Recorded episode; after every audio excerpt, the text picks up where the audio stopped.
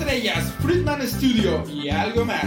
Soy Ángel Vique, acompáñame todos los lunes 12 pm. Estrellas, Friedman Studio, algo más. Estrellas, Friedman Studio, algo más. Entrevistas, nuevos talentos y algo más. Aquí por Friedman Studio Talk Radio. Acompáñame los lunes 12 pm.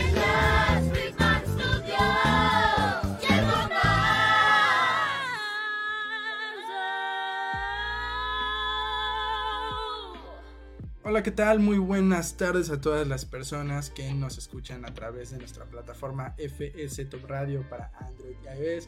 Un saludo a todas las personas que ya nos están sintonizando a través de Facebook y YouTube. Y pues bueno, yo como, eh, bueno, diría cada lunes, pero en esta ocasión fue martes. Así que, bueno, soy Ángel Vique en esto que es Estrellas Friedman Studio y algo más. El día de hoy me encuentro con tres grandes mujeres eh, realmente íconos No, tampoco. Pero sin embargo, este, grandes símbolos de liderazgo y de trabajo y esfuerzo. Y pues estoy honrado de compartir la cabina el día de hoy pues con esas tres mujeres que nos acompañan justamente para hablar de cómo ha sido este, su trayectoria, su carrera y cómo es que a día de hoy se han convertido pues en líderes. ¿no? Muchas gracias. Y bueno, eh, Muchas gracias. Muchas gracias y buenas, buenos días, tardes a todos. Yo soy Heidi Whitman, soy artista plástica. Gracias por invitarme a tu programa, gracias por acompañarnos y gracias a ustedes por escucharnos. Eh, Fernanda Yuseli, abogada fiscalista, un honor, la verdad, poder compartir espacio con semejantes mujeres que si nos, si nos hubieran escuchado hace Sí. unos momentos, hombre, que acabo de aprender de forma impresionante. Muchas gracias por la invitación, Ángel. Gracias, Ángel. Gracias a ustedes. También una plática súper interesante. Le decía Ángel, si hubiéramos hecho el programa antes de que llegaras, Ya. hubiera sido un verdadero éxito. Sí. Bueno, mi nombre es Edith Cepeda, yo soy comunicóloga, soy egresada de la licenciatura y maestría en Ciencias de la Comunicación de la UNAM. Eh, soy escritora y actualmente estoy incursionando en una parte maravillosa que es eh, el dibujo. Estoy empezando a pintar, justamente les comentaba que estoy pintando a las mujeres de mi último libro y bueno, pues he aprendido mucho eh, la literatura me llevó justamente la escritura me llevó a conocer esa parte tan sensible de lo que es el dibujo la pintura y todo esto. Y bueno pues hemos platicado ya mucho pero más bien Ángela aquí es el que conduce vaya, sí, perdón por la tardanza. Pero bueno, aquí estamos. Te vamos a quitar tu empleo. ¿eh? Ah, voy. Necesitamos que cuando quieras nos puedes hablar a cualquiera de nosotras y llevamos el Ahorita nos programa sin problema así que te estamos dando oportunidad. Toma Bueno, la eh, hora. Estrellas Friedman Studio, conocido por las invitadas al día de hoy. y bueno, eh, justamente arrancando, este, ya comentaron un poco de lo que hacen, este, a qué se dedican. Y bueno, comenzando por esta parte, eh, ¿cómo fue para ustedes empezar, o sea, desde cero y llegar al punto en el que están hoy en día? tú primero Ay, yo- primero tú primero Am, ya son muchos años que tengo en esto. Para mí, a diferencia de mucha gente, y ya lo he dicho en diferentes plataformas, medios, a veces uno nace con ciertas inclinaciones artísticas. Eh, yo sé y tengo muy claro hoy en día, no voy a decir cuántos años tengo, pero ya, ya tengo muy claro en todo este andar de tantos años a qué vine a este mundo. Yo vine a, a pintar mis días de colores. Entonces, yo desde muy chiquita, desde muy temprana edad, yo descubrí que mi pasión era el arte, el dibujo, eh, la pintura. eh, siempre fui sobresaliente en la universidad, en la escuela, en todo lo que hacía. Sin embargo, lo, único que me llamaba la atención era la pintura. La primera vez que tomé una clase formal de dibujo estaba en un zócalo en Argentina, creo y le rogaba a mi mamá que por favor me, me diera la oportunidad de tomar la clase y así empecé. Y han sido años y años y años de estar trabajando en esto, eh, periodos donde tú crees en ti, pero está más allá de, de uno. En, en mi caso está más allá de mí, yo no lo puedo evitar.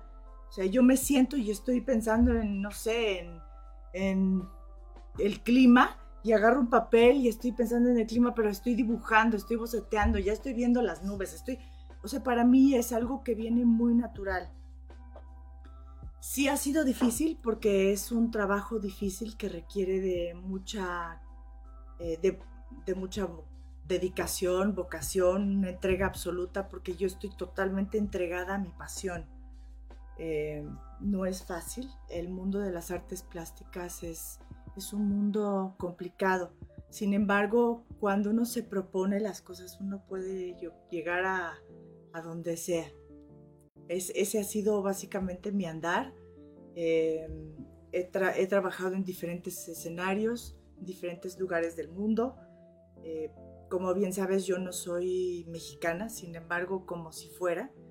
Eh, yo digo que es mis- mi, mi nacionalidad eh, de alma. Entonces, desde hace como más de 10 años que vivo ya de fijo aquí en Cuernavaca. Y de aquí es de donde produzco y donde empiezo a moverme para diferentes lugares. Y bueno, ha sido complicado, pero estoy muy feliz de hacerlo.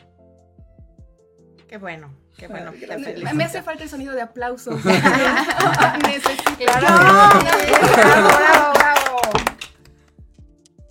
Ah, pues A ver, Eh, la verdad es que desde que entré a, la universidad, desde que somos muy pequeños, yo creo que, como bien dices, algo te llama, ¿no? Ahí empezó, ahí empezó todo en mi caso.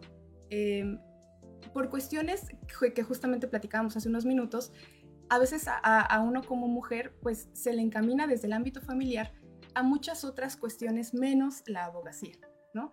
Eh, no, pero como mi niña, ¿no? Mi chiquita, eh, se va a dedicar a eso. Entonces, en mi caso, pues tuvo mucho que ver, eh, mm, fue un poco encaminándome hacia la contabilidad, la contaduría, que es una profesión, por cierto, con quienes tengo muchísima comunicación ahora, pero bueno, no me dediqué. Eh, y, y yo creo que lo que me llevó hasta donde estoy fue la terquedad.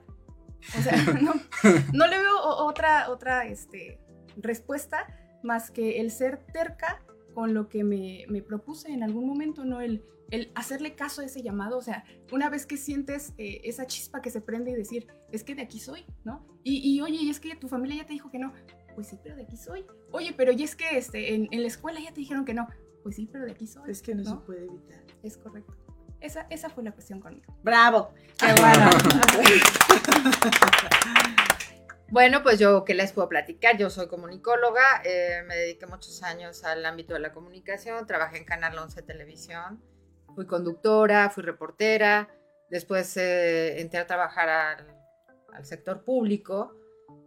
Y bueno, pero yo siempre traje esa, ese gusanito, ese querer escribir, ese todo. Y de repente pasé por una situación muy complicada en mi vida, mi esposo está mal. Entonces yo necesitaba una catarsis, yo necesitaba hacer algo diferente que me empujara para salir adelante. Entonces se me ocurrió levantarme a las 5 de la mañana todos los días y escribir de 5 de la mañana a 8 de la mañana, porque de ahí en adelante era estar con él, que pasó varios años eh, pues mal. Entonces no tenía tiempo en el transcurso del día, pero me hice el propósito y de 5 de la mañana a 8 de la mañana escribía. Y saqué mi primer libro que se llama Ayer soñé que moría que me lo editó Miguel Ángel Porrúa. Es un libro muy lindo, muy mío. eh, es como una introspección. Es, eh, hablo de mi propio funeral, ¿no? ¿Cómo sería mi propio funeral? Describo a las personas que están ahí, tanto físicamente como energéticamente. Hablo de vivos, de muertos.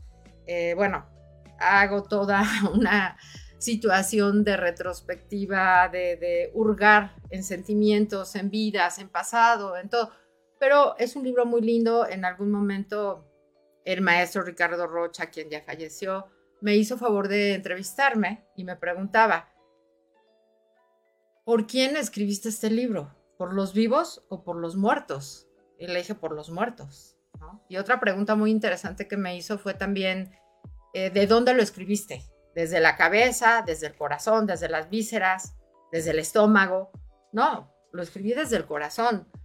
Y bueno, a raíz de ese libro mmm, viene la pandemia y yo inicio mi segundo libro que se llama La Pausa, que es justamente sobre, sobre la pandemia, mes a mes, mes a mes.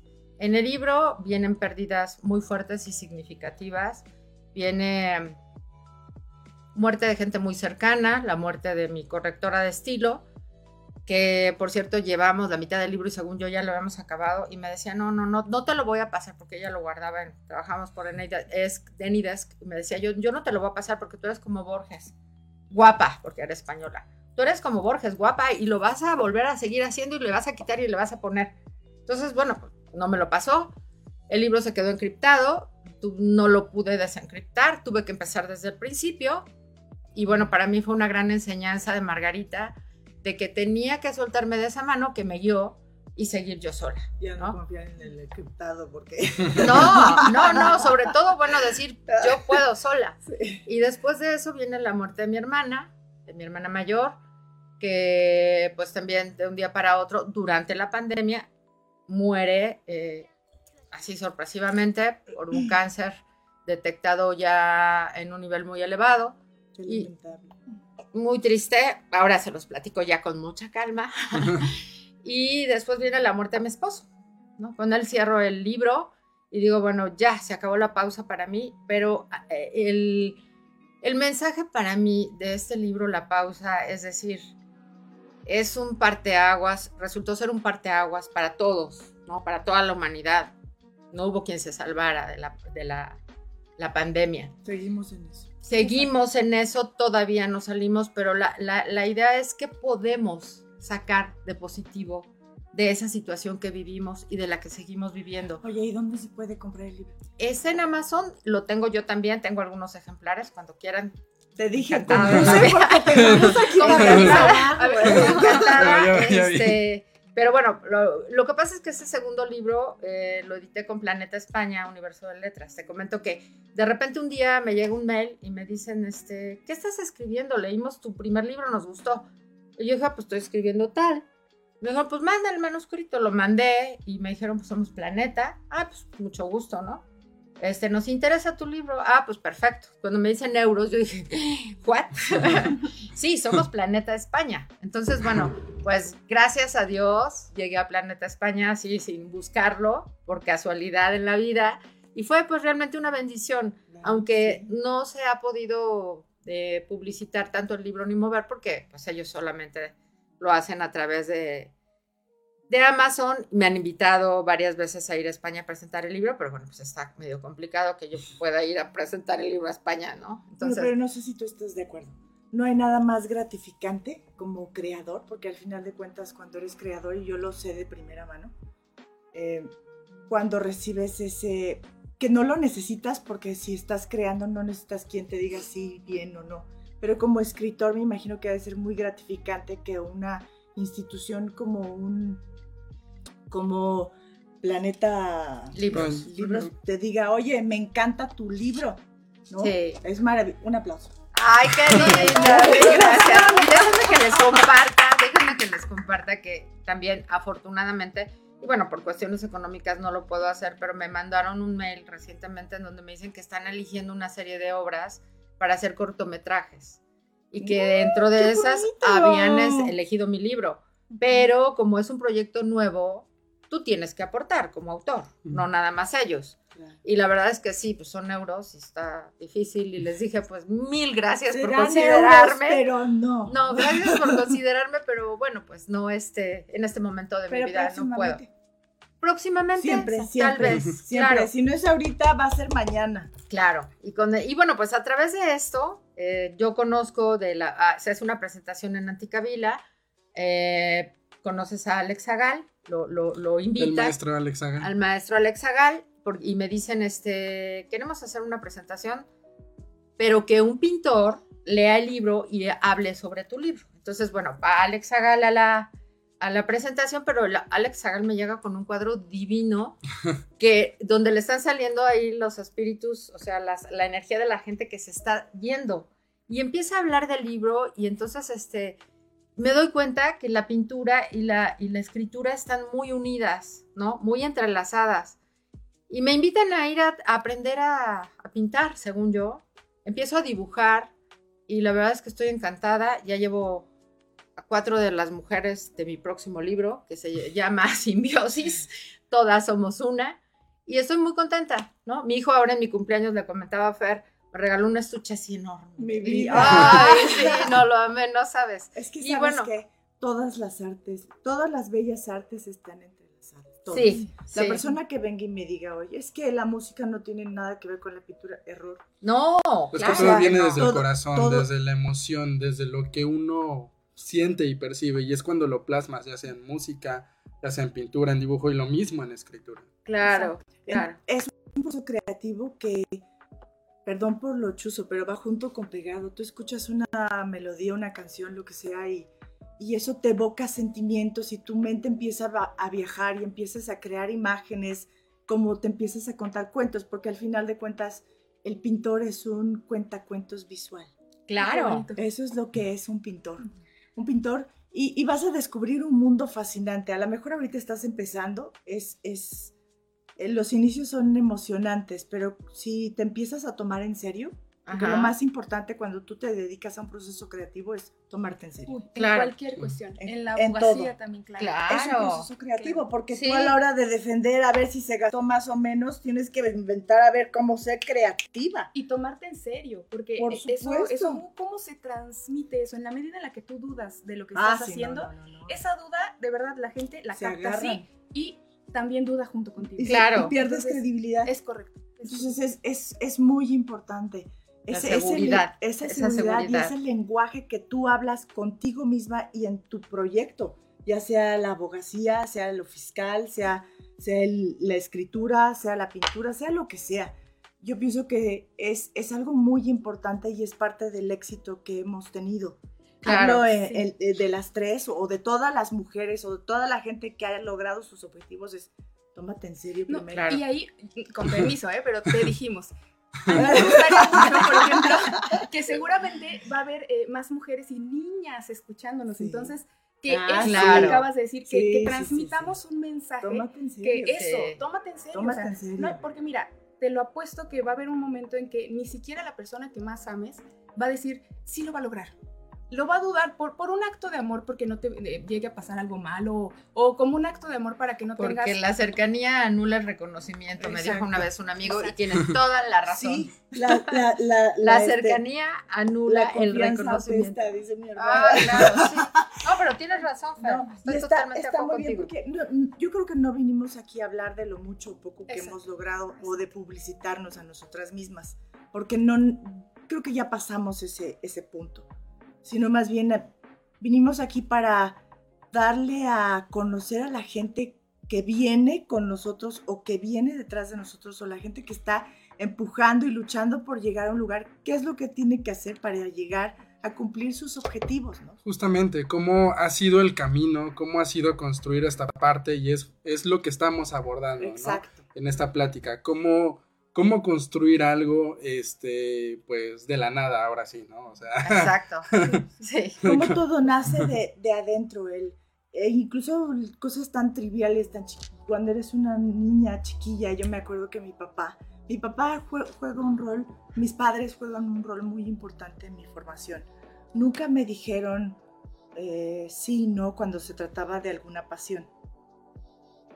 Entonces, este, como buena artista plástica soy muy apasionada, pero un día mi padre me dijo, pero te interesa de verdad, porque si te interesa de verdad, la clase es a las 7, hijita.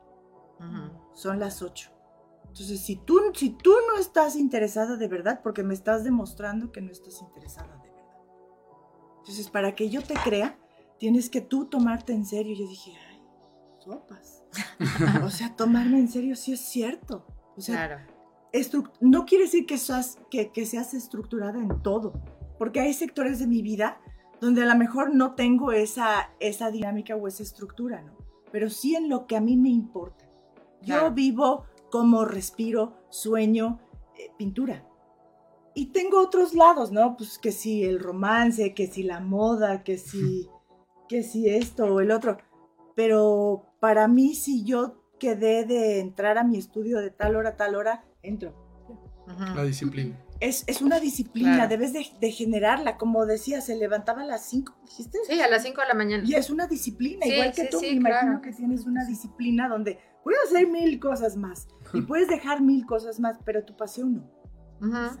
Nunca, nunca te traiciones a ti misma, Porque cuando te encuentras, no te sueltes. Ya, a ver, yo los voy recapitulando. ¡Ay! Ya, ya, ya va el segundo, ¿eh? Nunca te traiciones a ti misma. Uy, ese es otro punto Sí. clave para poder lograr algo porque, eh, miren, de repente tengo la fama de ser la pesimista del grupo, pero lo asumo, no, lo asumo. No, y es que eh, realmente el, entender que va a haber muchos retos, si no, vamos a llamarle áreas de oportunidad, si tú quieres, ¿no? Para que no se escuche tan feo.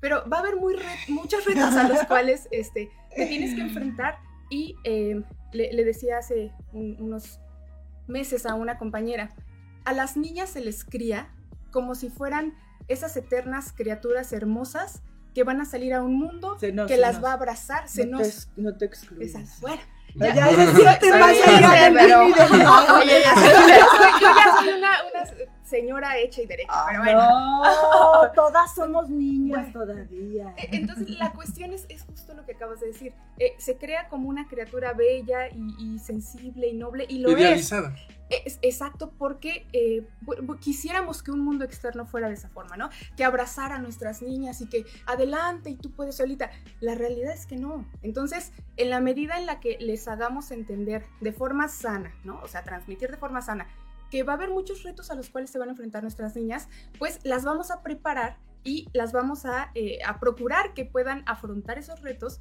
pues de la mejor manera, ¿no? Entonces, no traicionarse, uff, Sí. Importantísimo. O sea, nadie va a confiar más en ti que tú misma. Claro. Exacto. Y empieza con el diálogo en casa. Mira, El yo creo que aquí, casa, aquí cuando es, una, es una cuestión más histórica, ¿no? Venimos desde lo, la imposición de estereotipos, arquetipos y prototipos. Entonces, yo creo que nosotras, que somos mujeres, no sé, que tenemos intereses muy, objet- muy específicos, hemos roto todos esos estereotipos, todos esos arquetipos, todos esos prototipos, aunque vivimos en una sociedad, Exacto. pero ya no estamos tan limitados, ¿no? Otra que viene más allá del bien y del mal.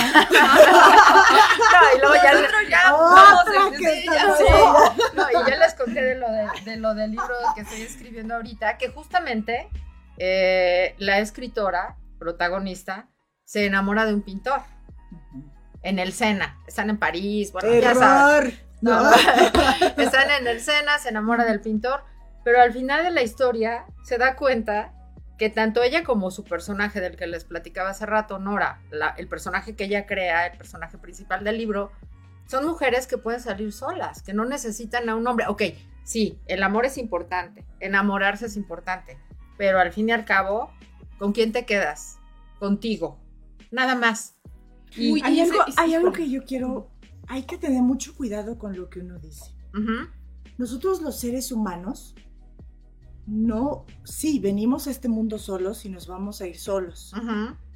pero desde, el- desde la historia nosotros vivimos como en, en grupos. Sí, claro, en manadas. Tú no grupos, en puedes parejas, sola. en tribus. O sea, yo, sí. yo siempre he sido de la idea en la que yo no estoy sola y no, y no, no puedo sola. Yo necesito de, de Sí. caminar de la mano con alguien, sabiendo a dónde voy. Porque mientras tú tengas clara tu realidad, tu verdad y tu, y tu objetivo o a dónde vas, vas a necesitar siempre de compañía. Sí, una no es mano lo que mismo, te apoye. dependo de Exacto. Exacto, eso es lo que iba. me acompañamiento.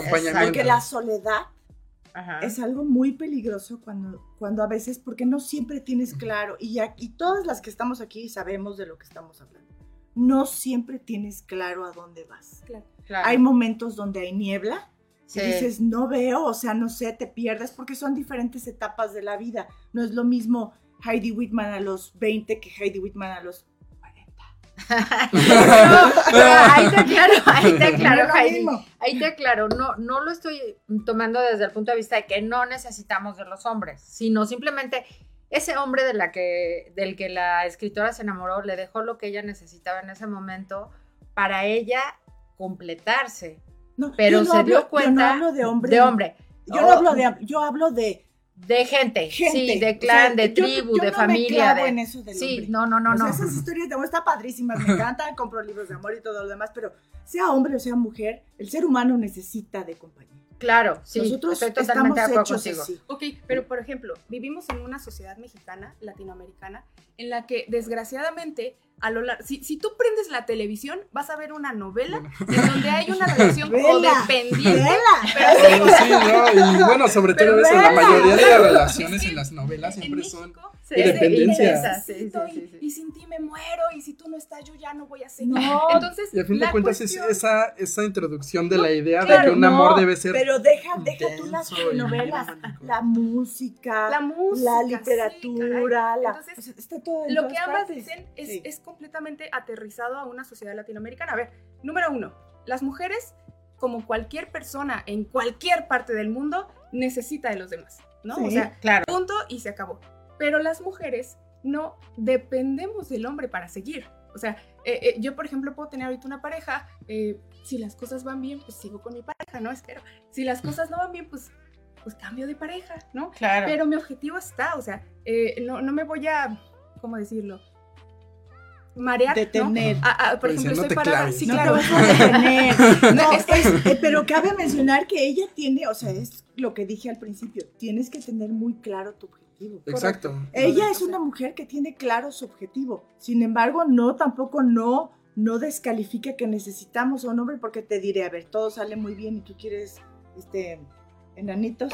o sea, Qué bonita te guste o no, lo ames para siempre o Sí, no. por supuesto. Yo no, yo no soy hermafrodita. Claro. Yo tampoco. No, no, no, no, no, no. Por eso te aclaré, no es en el sentido este. De hacer menos a nadie No, o de no. pensar que la el feminismo este No, no, no, no. no, no, no, para nada, Ah, ojo, al contrario. aquí- aquí me, quisiera, me gustaría hacer una aclaración. El feminismo es Ay, buscar la equidad, es buscar la equidad entre, entre hombres y mujeres. Entonces, Exacto. siéntanse abiertamente feministas. Uy, esto cada que me invitan a un foro digo, no, no, no, yo no soy feminista. No, claro que lo eres. No, Claro sí, que sí, lo eres, sí. porque estás en No, un pero foro. desde desde el punto de vista recalcitrante, yo me a eso me Es que refería. feminismo como tal, desde el punto de vista recalcitrante, no es equiparable a machismo, por ejemplo. O sea, machismo, la propia palabra indica sumisión, ¿no? Sí. De la mujer ante, Ajá. ante el hombre. El feminismo no. El feminismo, que si tú quieres, eh, desgraciadamente, bueno, han llevado a las chicas a un extremo que nadie, ¿no? Nadie No, nos no, gusta. no, no. Nadie Sí. quisiéramos, pero si, si vemos, a ver, ¿cuál fue el origen que llevó a esas chicas a hacer lo que están haciendo? ¿No? Eh, ¿Será que eh, pre- presentaron su denuncia y les hicieron caso y aún así están quemando monumentos? No, o sea, ¿qué, qué fue lo que las llevó, lo que las arrastró literalmente a hacer lo que hacen? Es ¿no? justamente el proceso de entender Justamente. la situación que las demás personas están viviendo y por qué se está llevando a este punto. Por ejemplo, hablando desde eso, pues un punto social. ¿no? Claro. Y es que cuando no hacemos las preguntas, que me parece que está muy encaminado a lo que ellas platican, si tú no te cuestionas todo, pero así, este es otro consejo que me gustaría darle a las chicas. Cuestiónense todo, todo. Que tu mamá, incluso, eh, y ojo, esto es muy complicado, que tu mamá te dijo, tú tienes que hacer esto. Ok, pero ¿por qué? ¿Cuál es el origen que motiva a mi mamá a darme ese consejo? Oh, no, es que tú tienes que este, hacer un trabajo de- con estas este, características. Ok, pero ¿qué, ¿cuál es el origen para que el profesor me pida esas características? Si no cuestionan todo, van a tener costumbres limitantes que las van a hacer seguir un camino, que las van a volver, eh, no las van a dejar ser plenas. Vamos a dejar. Es lo que hablábamos hace ratito, Te van perdón. a encerrar, te limitan. Justamente. Está bien que te cuestiones todo. Sí, Es el inicio de todo. La pregunta Ajá. es el inicio de todo. Sin embargo, hay muchas preguntas que te vas a hacer a las que no vas a tener respuesta. Yo lo sé hoy. Tengo muchas que me hice, que me hago y me seguiré haciendo para las cuales no hay una respuesta. Sin embargo, no puedes detenerte en el divagar. No, no, O sea, no, pero es lo que que, justamente tiene que ver lo que decía Fer y lo que dices tú, lo que decía Ángel, tiene que ver con lo que platicábamos sobre legados ancestrales, sobre repeticiones de situaciones que si no las tienes conscientes, las vas a repetir. ¿Por qué? Porque así estamos acostumbradas, porque aunque haya ciertas conductas que no son sanas, pues así es este, la vida, ¿no? Y no pasa nada. Entonces yo creo que más bien se trata aquí de, recapitulando como dice Fer, de dar un mensaje de que la solución la tenemos cada quien dentro de nosotros y la tenemos que buscar Adentro. adentro. No nos la va a dar ni la inmediatez, ni el, este, el teléfono, ni el... O sea, todo eso, mágico. ¿eh? todo eso nos está atorando, no nos está dejando crecer como seres humanos. Tenemos que seguir creciendo como seres humanos para poder ser mejores y que las generaciones futuras sean mejores. Eso es lo que yo pienso y es lo que yo trato de dejar en mis libros, en mis dibujos ahora. Y bueno, pues ya que te conocí, voy a seguir pintando más y voy a seguir haciendo más cosas. Pero eh, Camina me pide que tengamos el medio tiempo. ¡Ah! Ya nos pausa, es que la neta, o sea, tiempo. no, o sea, yo, yo Pausa, quiero, pausa. pero Camina me está pidiendo, vamos a un pequeño corte comercial y regresamos. Realmente es, es una gran plática. Pero continuamos, sigan pendientes. Ven y celebre el día de San Valentín con el show Voces, del, amor. Come, bebe y disfruta en un ambiente agradable y completamente romántico. Amenizado con músicos en vivo y bellas canciones interpretadas por voces que harán vibrar tu corazón. Shareni, Bench, Naibame, Ana Sofía, Fátima. David Friedman. Voces del amor. Reserva tu lugar o aparta tu mesa y regala una apasionada experiencia que será totalmente inolvidable. Sábado 17 de febrero, dos funciones, 5 de la tarde y 8 de la noche. Te esperamos en El Foro, Punto Cultural, Calle Cuauhtémoc número 613, Colonia El Empleado. Cuernavaca, Morelos, México. Informes, preventa y reservaciones al WhatsApp 777-142-8275. Voces del amor. Románticamente garantizado. Celebra con nosotros. No te lo pierdas. Producciones Friedman Studio te invita. Evento patrocinado por Friedman Studio Top Radio. La radio que se escucha y se ve. Una estrella sin descubrir. En Friedman Studio te preparamos para tu carrera hacia el estrellato. No importa la edad que tengas, nosotros te enseñamos a cantar en sesiones abiertas o privadas. Somos los mejores para entrenar verdaderos cantantes como tú. 777-310-2362 y 777-142-8275. Búscanos en redes sociales. Friedman Studio. Que tu talento brille hoy.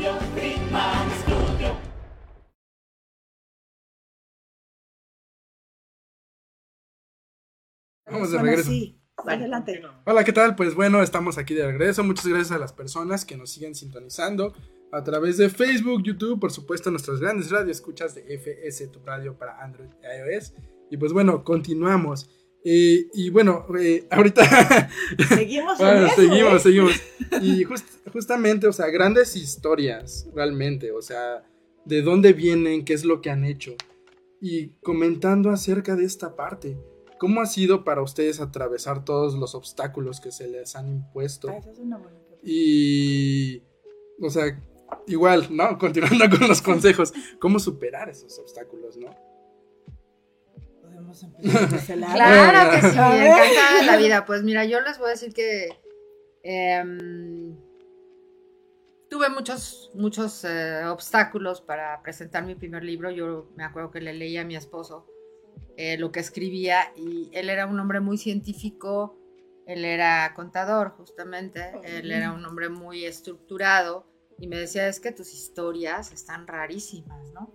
¿Cómo que te moriste y saliste y volaste y viste a todos? Y entonces llegó la energía de no sé quién y platicó y le decía, es que así es la vida, es mi lado místico, esotérico, no sé cómo llamarlo, Sí. pero me encanta, me encanta. Entonces, aunque a ti no te encante lo que escribo, Supéralo. yo voy a Bueno, seguir escribiendo. Exacto. Y seguí escribiendo y seguí escribiendo y seguí escribiendo. Terminé mi libro.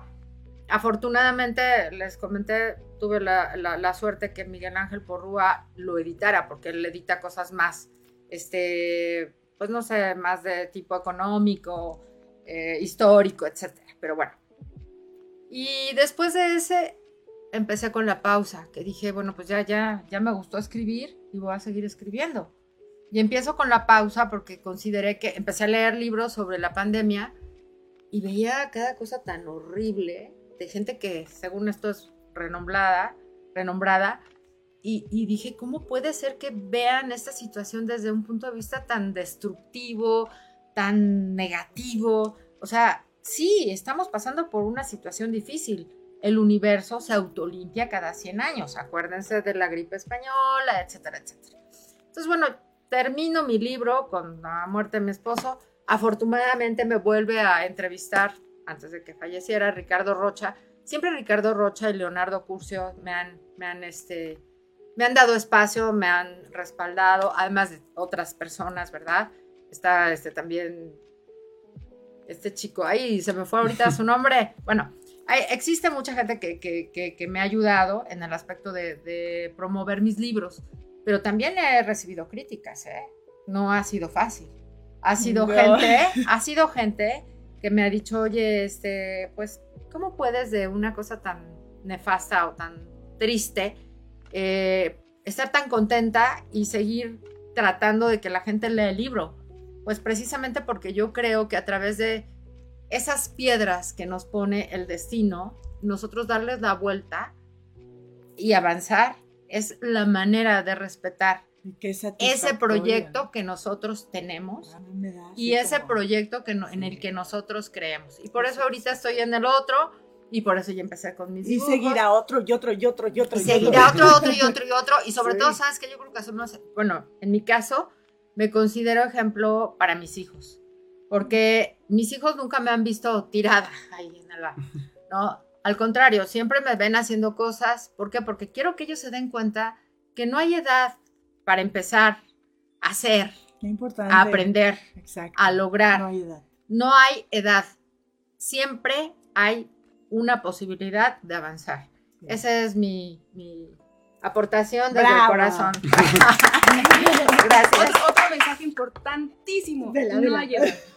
Es que, de verdad, miren, a, mí me gusta mucho cuando también me entrevistan porque, pues, es un honor que a uno le inviten a platicar cosas suyas, ¿no? Y, yo, y, me pasó, e hice, y sí está muy bien, pero ¿qué puedes compartir para que a otra persona no le pase lo mismo feo que te pasó a ti, ¿no? Entonces, eh, es, es muy bonito eh, hablar de uno, pero esto, el decir, no hay edad para iniciar, es un mensaje que me parece que compartiéndolo a gente eh, que, que está justamente en esta disyuntiva de decir, oye, eh, quiero estudiar la licenciatura, pero ya tengo eh, 58 años, ¿no? Eh, me van a decir, eh, no sé, ¿qué, qué No, hace- son qué carreras, no carreritas. Claro, son carreras, no carreras.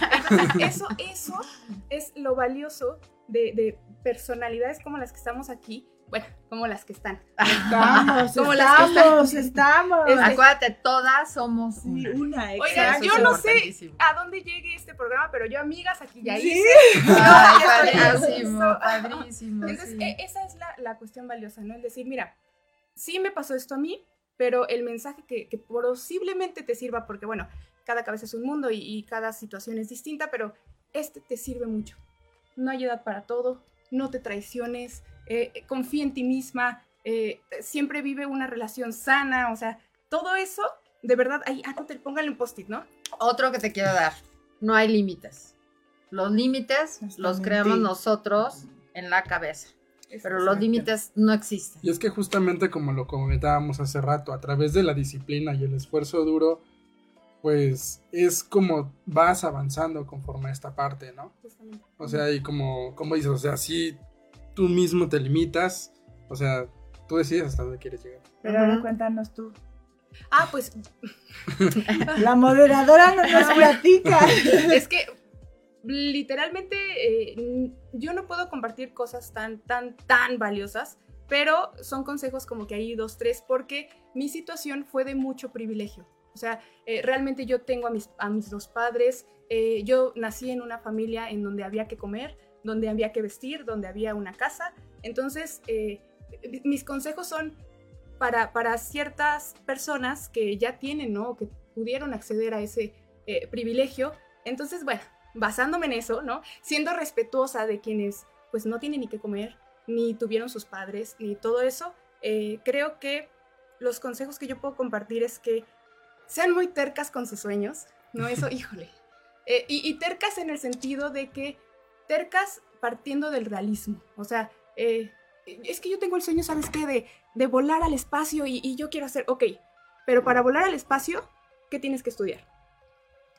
Posteriormente, ¿cuánto trabajo le tienes que invertir? Posteriormente, ¿cuánto dinero le tienes que invertir? Trabaja en otra cosa, ¿no? Sueño Entonces, con propósito. justamente. Y, y eh, Me encantó.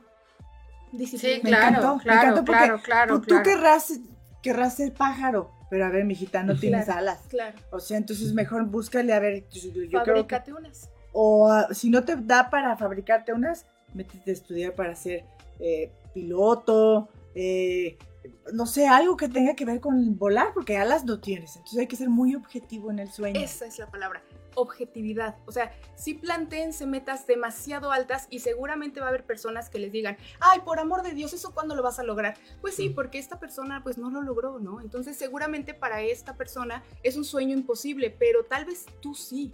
Porque esa persona no creyó en sí misma. creyó. Ah, lo importante ahí está en lo que decíamos al sí. principio, creer, Creer en uno mismo. Tómate en serio. correcto, Tómate en serio. ¿Tú por qué estás aquí en este programa? A ver, dime. porque crees en ti mismo, ¿no? Exactamente. Ya un poco más de dos años. Qué bueno, Ángel, te felicito.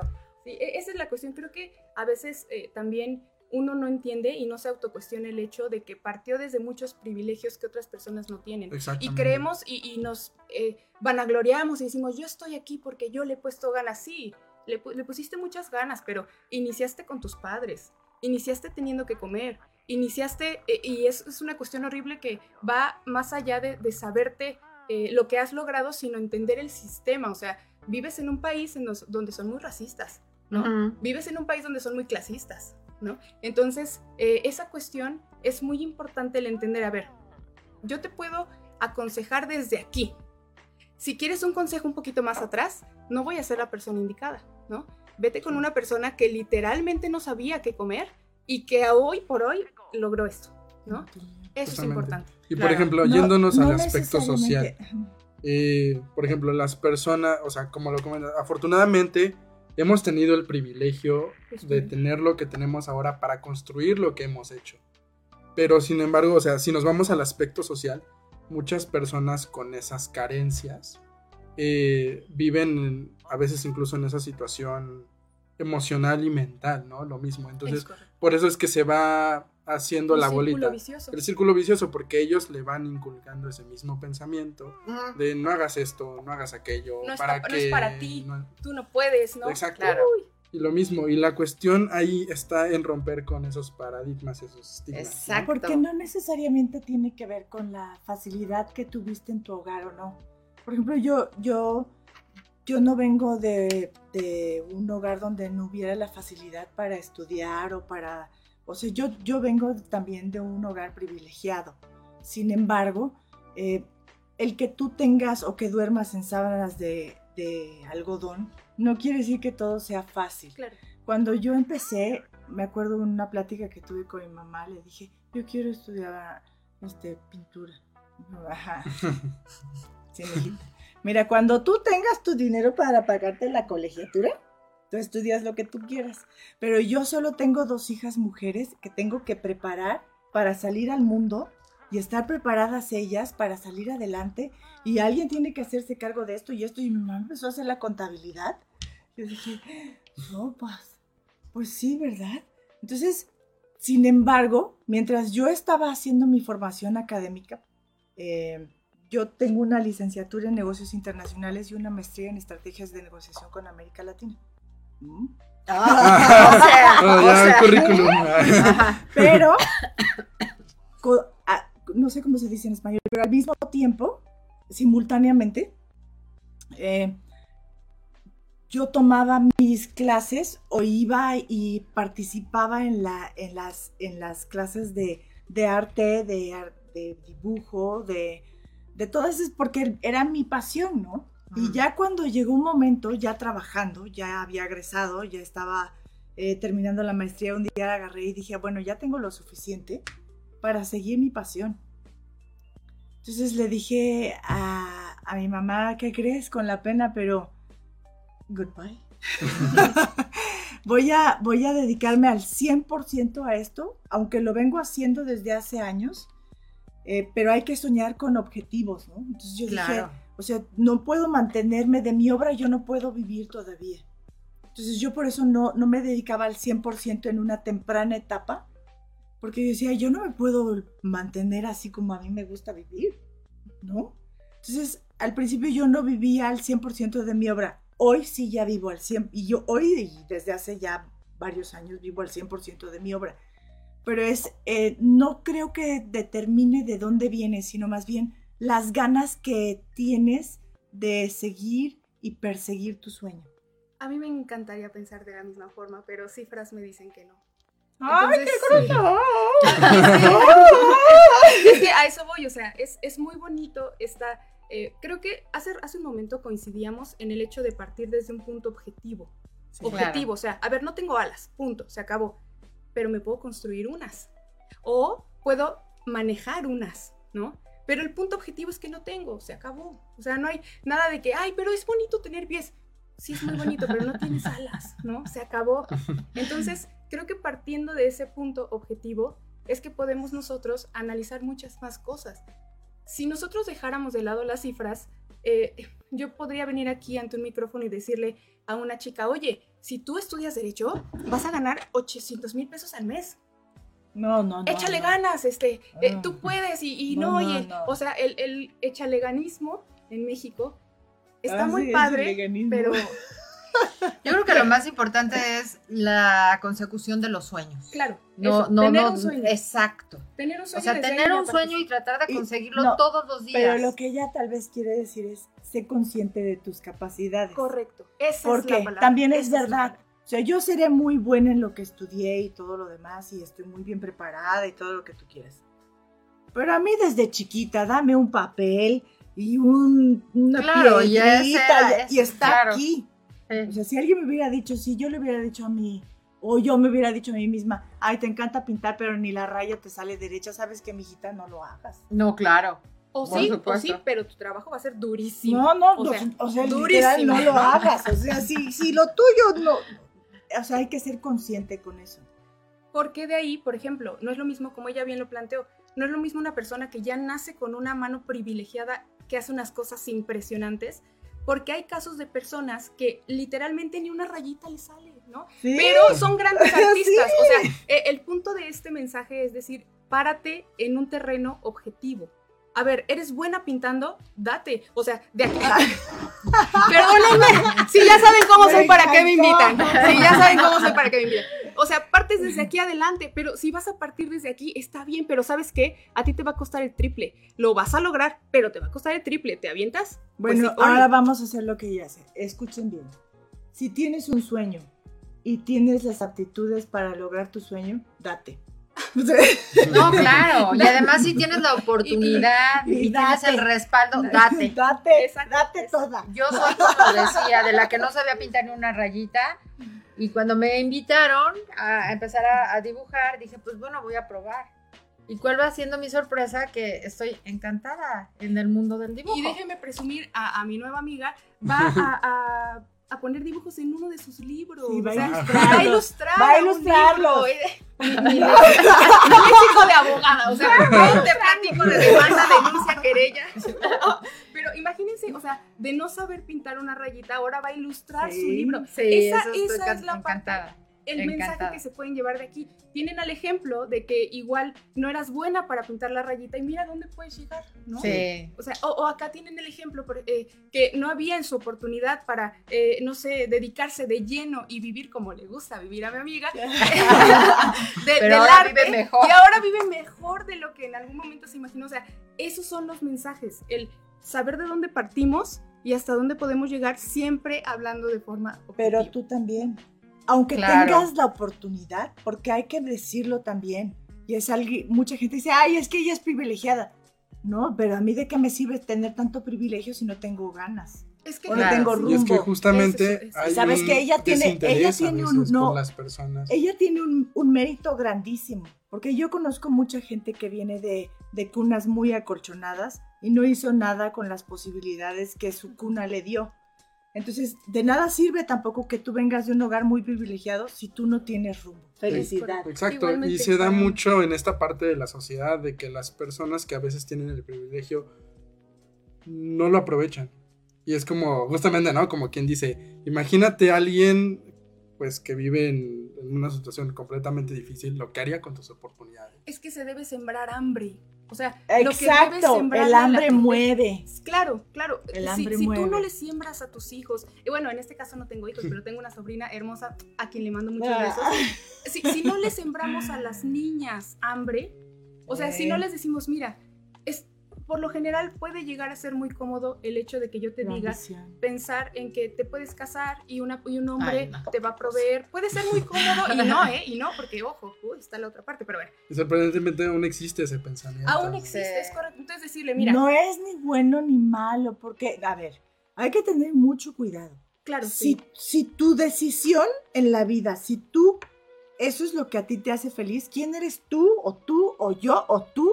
Para Obviamente decir también que está eso esa está parte. mal. Hay No, no, no, pero ojo, pero no, sí, no, a ver, esto es muy importante. Ajá. No estamos diciendo que está mal. No. Ojo con lo que vamos a decir. No, no, no, no. El hecho de que tú decidas ser una ama de casa, decidas ser una profesionista o decidas ser la presidenta de la República, es. es Tu decisión. tu decisión. Y- Pero para cada una de ellas conlleva sacrificios y esfuerzos. Exacto. Eso es lo que tienes que tener en cuenta, pero lo puedes hacer.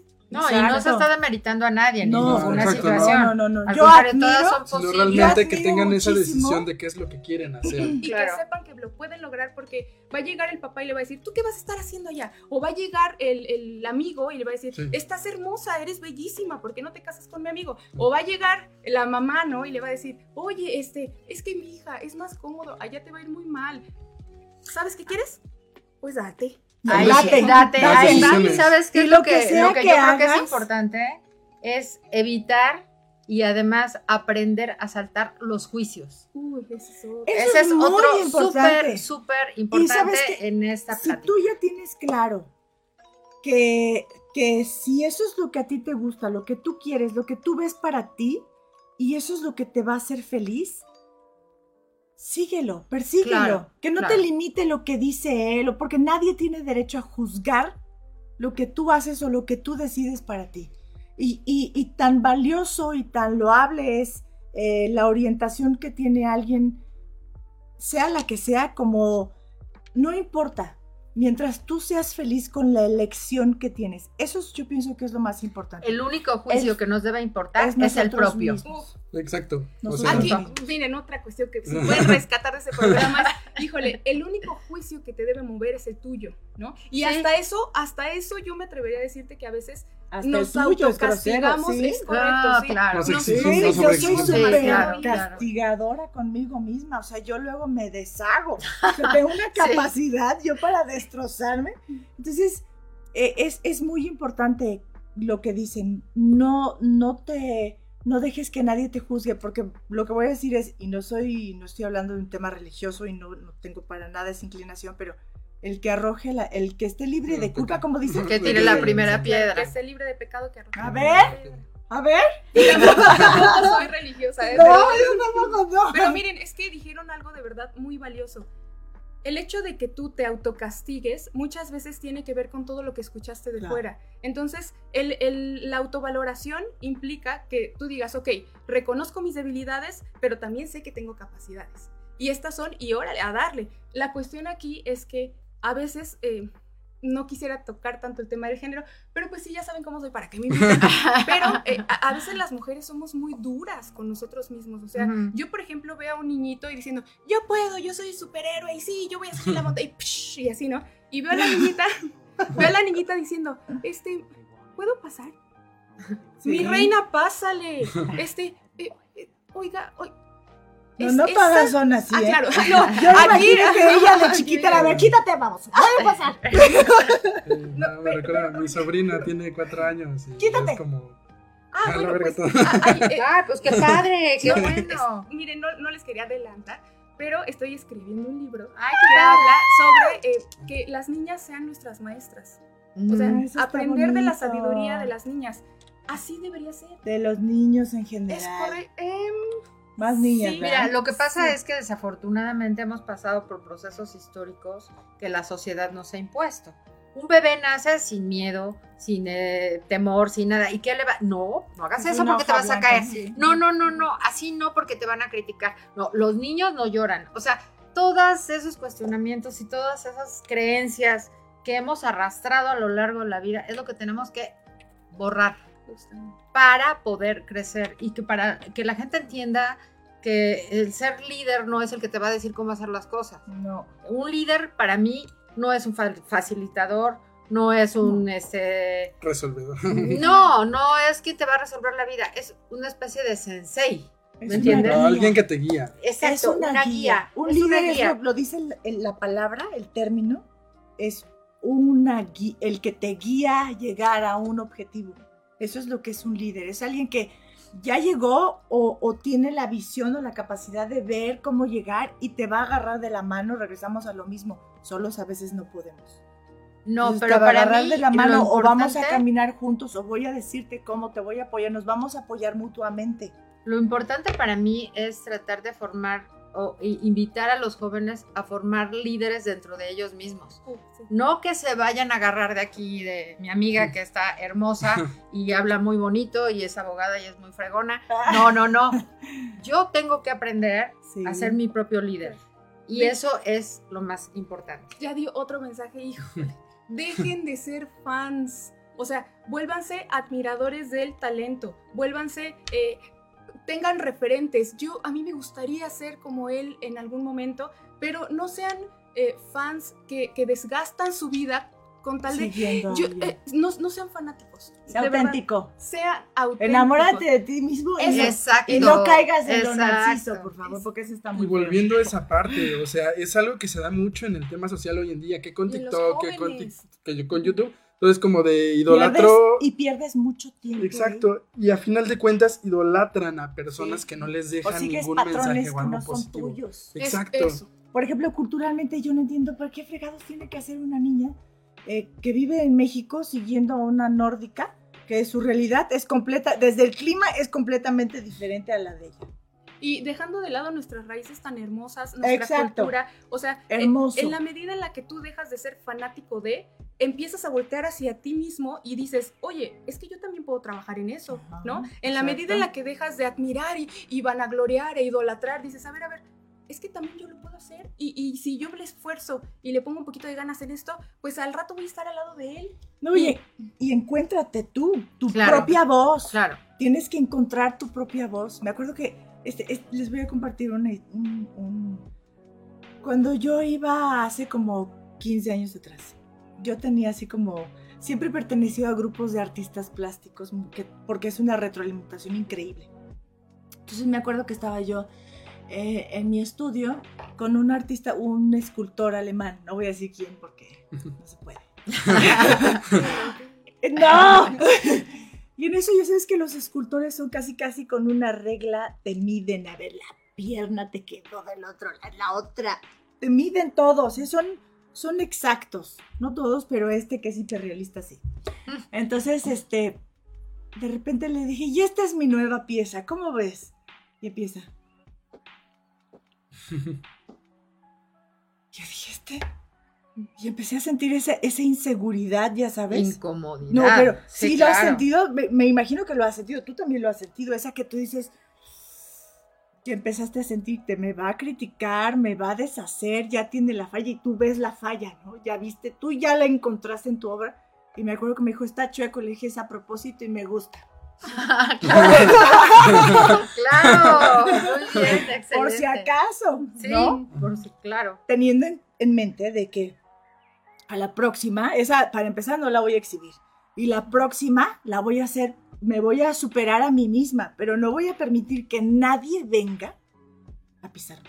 Claro. Y es que, fíjense. Porque hay híjole, críticas constructivas Y y destructivas, destructivas. justamente. Nunca le des orejas a una crítica destructiva. Si yo hubiera escuchado todas las críticas destructivas, en su mayoría masculinas, si yo las hubiera escuchado hace veintitantos años, No estarías No donde estás. aquí. Claro, por supuesto. y cabe mencionar que a veces las mujeres también somos nuestras peores enemigas, ¿eh? No, Porque no nos no. ayudamos. Hay que acabar con Lo más importante, lo más importante aquí No. es que hay que reconocernos Sí. como mujeres, Eso, como nuestra nuestras propia propias voz. enemigas, Sí. pero como nuestra mejor amiga. Exacto. Claro. Es, miren, eso Finalmente somos yo les voy a nuestra decir mejor una cosa. amiga. Eso de que la- la- el peor enemigo de una mujer es otra mujer, eso no lo dijo una mujer. No, O sea, eso lo, un implantaron los Sí, un hombre, lo ¿Saben dijo. por qué? Les voy a decir una cosa, Sí. porque divide y vencerás. Sí. O sea, si tú divides a las mujeres. No, no, no, no. no, de verdad, si tú divides a las mujeres, pues no las haces fuertes. A ti te conviene que sean fuertes, no. Entonces, divide y vencerás. No, no se coman de verdad ese cuento de el peor enemigo de una mujer es otra mujer.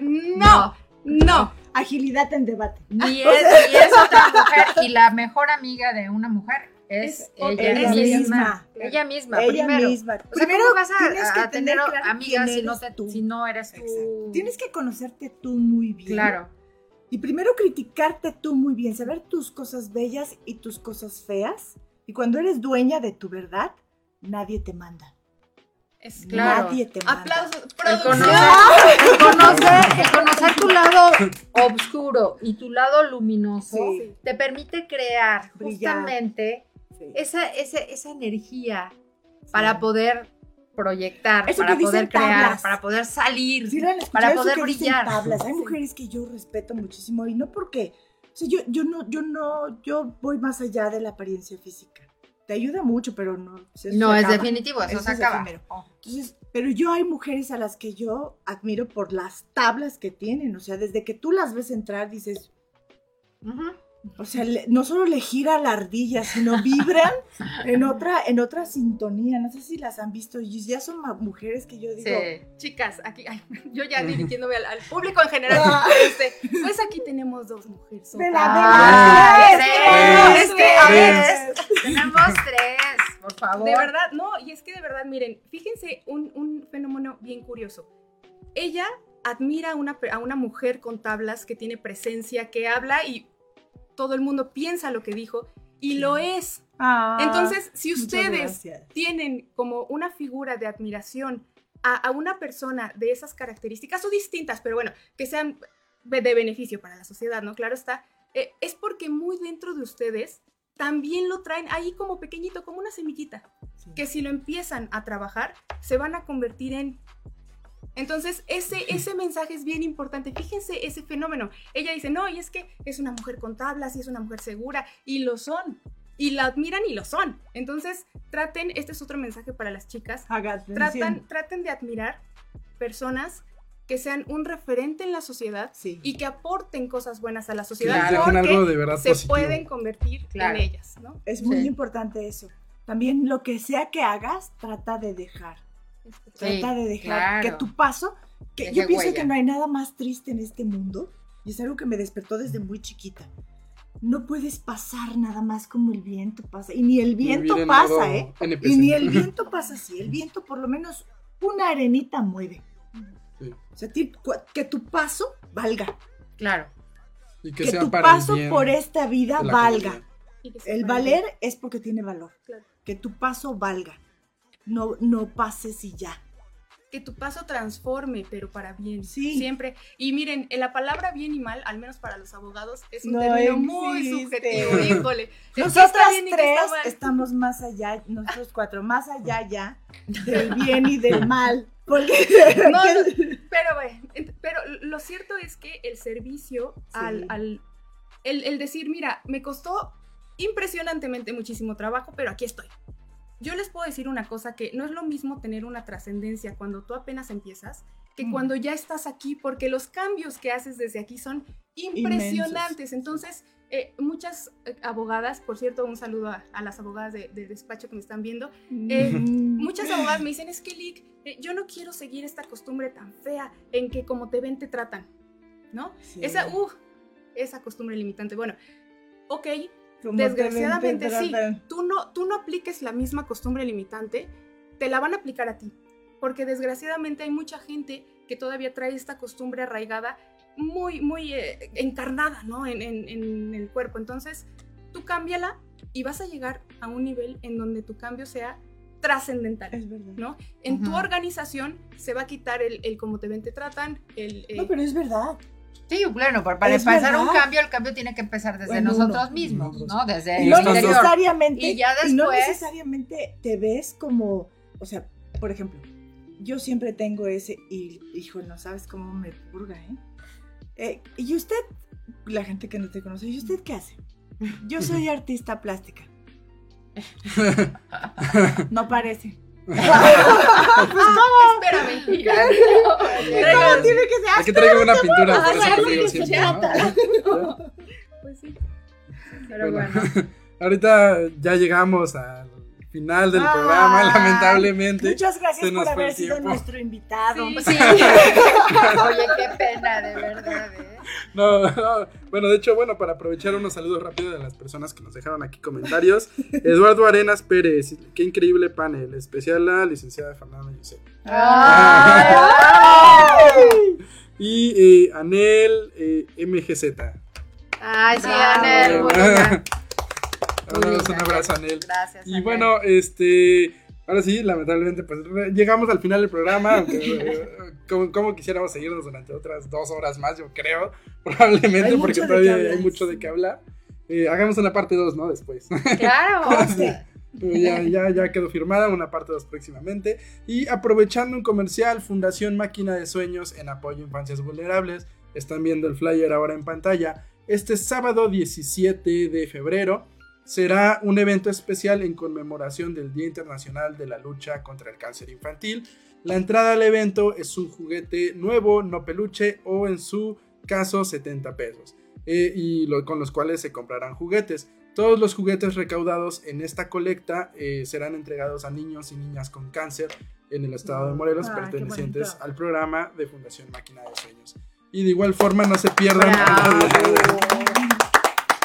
no se pierdan a las grandes bandas que nos estarán acompañando, como lo son Abejita Azul, bueno, Abeja Azul, eh, va como solista, eh, Café Hong Kong, PJ y por supuesto también a los buenos de Bad Ways. Así que Fundación Máquina de Sueños, nos estamos viendo este sábado a las ocho y media. No olviden seguirnos en nuestras redes sociales para estar al pendiente de cualquier cosa.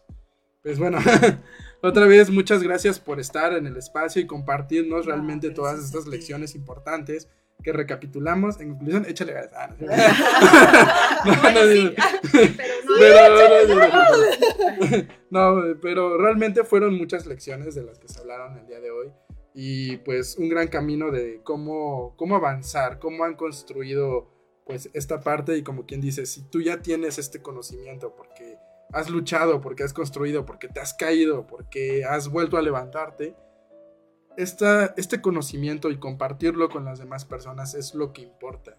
Exacto. Porque a fin de cuentas, y como lo retomábamos hace rato, dejar un mensaje positivo para las demás, para quienes nos esté escuchando y a quien les sirva la información sobre todo. Claro. Pues muchas gracias a todos, gracias por habernos este, escuchado, gracias por haber aceptado nuestra invitación a, a nuestro panel, te agradecemos mucho. Ya ahora va, va a tener su imagen ¿no? próximamente. Estrella Sur en el estudio. Gracias. Yo ya me Ángel. voy. eh, Adiós. muchas gracias. Gracias, chicas. Un placer conocerlas. Fue maravilloso. Un placer. gracias.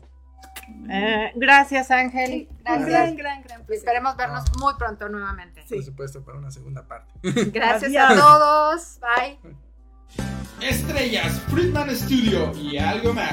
Soy Ángel Vique. Acompáñame todos los lunes 12 pm. Estrellas, Friedman Studio, algo más. Estrellas, Friedman Studio, algo más. Entrevistas, nuevos talentos y algo más. Aquí por Friedman Studio Talk Radio. Acompáñame los lunes 12 pm.